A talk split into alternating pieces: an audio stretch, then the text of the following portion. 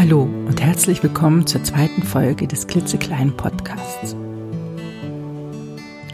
Schon wenige Tage nachdem ich 2015 Frühchenmutter wurde, beherrschte ein Thema meinen Tagesablauf. Und egal welche Frage man mir stellte, ich hatte immer nur eine einzige Antwort. Ich muss pumpen. Viele Beiträge für den Blog schrieb ich damals mit einer Hand. Denn während ich in die Tasten tippte, arbeitete meine Freundin Meleda, die elektrische Milchpumpe. Eine Handpumpe hatte ich auch, die fand ich aber doof, denn dann hätte ich gar keine Hand mehr frei gehabt und konnte weder tippen noch irgendeine Zeitschriftenseite umblättern. Der klitzekleine bekam ausschließlich Muttermilch. Er war voll auf Nahrung. Es gab also nichts anderes. Die Klinik ist sehr stillfreundlich gewesen und Muttermilch der absolute Favorit. Der Kleine ist nicht unser erstes Kind. Meine Tochter habe ich ein Jahr gestillt, ich habe gerne gestillt, ich habe lange gestillt, stillen kann ich. Ich bin also sehr entspannt und voller Optimismus an die ganze Sache herangegangen. Ja, ich war sogar froh, dass ich etwas konnte. Wenn alles doch so neu und so anders war, ich war mir sicher, das kann ich. Heute weiß ich, dass Abpumpen rein gar nichts mit Stillen zu tun hat. Abpumpen ist nur Milch in die Flasche bringen und das möglichst viel. Beim Stillen ist das Baby ganz nah dran, man kann es sehen, man kann es anfassen, man kann es riechen. Man ist ein Stück weit wieder zusammen, man hat eine Stillbeziehung. Eine Beziehung zur kleinen gelben Pumpe hatte ich nie. Auf der Station kann man entweder in einem abgetrennten Bereich abpumpen oder am Inkubator selber. Da hat man den direkten Blick auf das Kind. Ich habe beides versucht und beides bedeutete für mich unglaublichen Stress und hatte mit Entspannung gar nichts zu tun.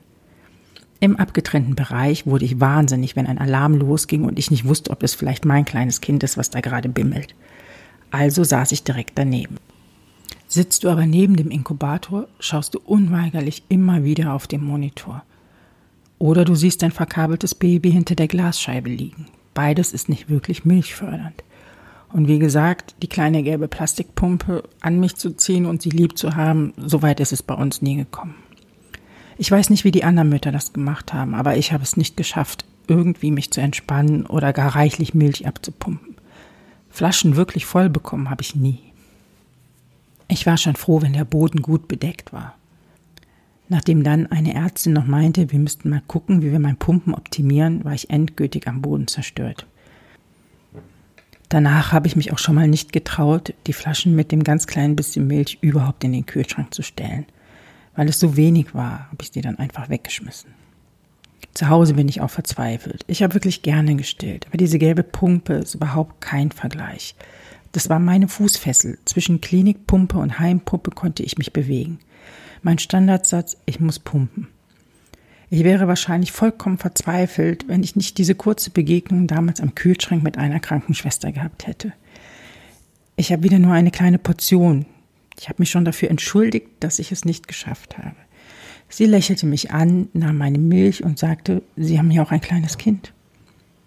Und es stimmte, das hatte ich. Und für dieses wunderbar kleine Kind reichte meine Milch damals allemal. Ich brauchte gar keine Flaschen voll. Es kam bei jedem Pumpgang genau genug für den Kleinen, nicht mehr und nicht weniger. Es war genau wie beim Stillen und ich war erst einmal sehr glücklich. Leider blieb es nicht dabei. Die Euphorie und die Sicherheit, dass ich es doch kann, hielt wirklich nur kurz an. Der Kleine wurde größer, brauchte mehr Milch und wirklich in Fahrt kam die ganze Sache mit dem Abpumpen nicht. Ich war wirklich deprimiert. Ich hatte auch keinen Bock mehr und ich glaube, mein Körper und vor allem mein Kopf wollten diese gelbe Maschine einfach nicht haben. Ich habe alles ausprobiert homöopathische Tropfen, es gab Kapseln, es gab Malzbier, es gab Tee ohne Ende. Es wurde einfach nicht mehr. Und irgendwann war der Tag gekommen, an dem ich die täglich notwendige Milliliterzahl an Milch nicht mehr erreichen konnte. Noch vor der Entlassung aus der Klinik haben wir die Nahrung umgestellt. Ich, also mein Körper, hatte es nicht geschafft, mein Kind zu ernähren. Weder im Mutterleib noch außerhalb habe ich es geschafft. Und das, obwohl ich mir so sicher war, dass ich es kann. Und ich weiß heute, ich kann stillen. Wenn ich jetzt sagen würde, dass ich daran ordentlich zu knabbern hatte, dann stimmt das nicht ganz. Nach dem Ende des Abpumpens war ich erleichtert. Ich war froh, diesen Druck los zu sein. Dass das vorbei ist, dass das nicht geklappt hat, damit kann ich wunderbar leben. Damit bin ich heute noch fein. Aber ich traue ein wenig dem Stillen selber hinterher, dass wir keine Möglichkeit hatten, eine Stillbeziehung aufzubauen oder zu haben. Und ich glaube, wir wären ein richtig cooles Team gewesen. Ja, ich frage mich oft, was wäre gewesen, wenn ich einfach durchgehalten hätte, wenn ich es einfach geschafft hätte, wenn es einfach in meinem Kopf Klick gemacht hätte und ich noch ein bisschen gepumpt hätte. Hätten wir dann gestillt, hätten sich viele Probleme, die wir heute haben, vielleicht von selber gelöst oder hätten wir sie gar nicht. Man weiß es einfach nicht. Und man entscheidet in diesem Moment so, wie man es für richtig hält. Und damals war es richtig für mich aufzuhören.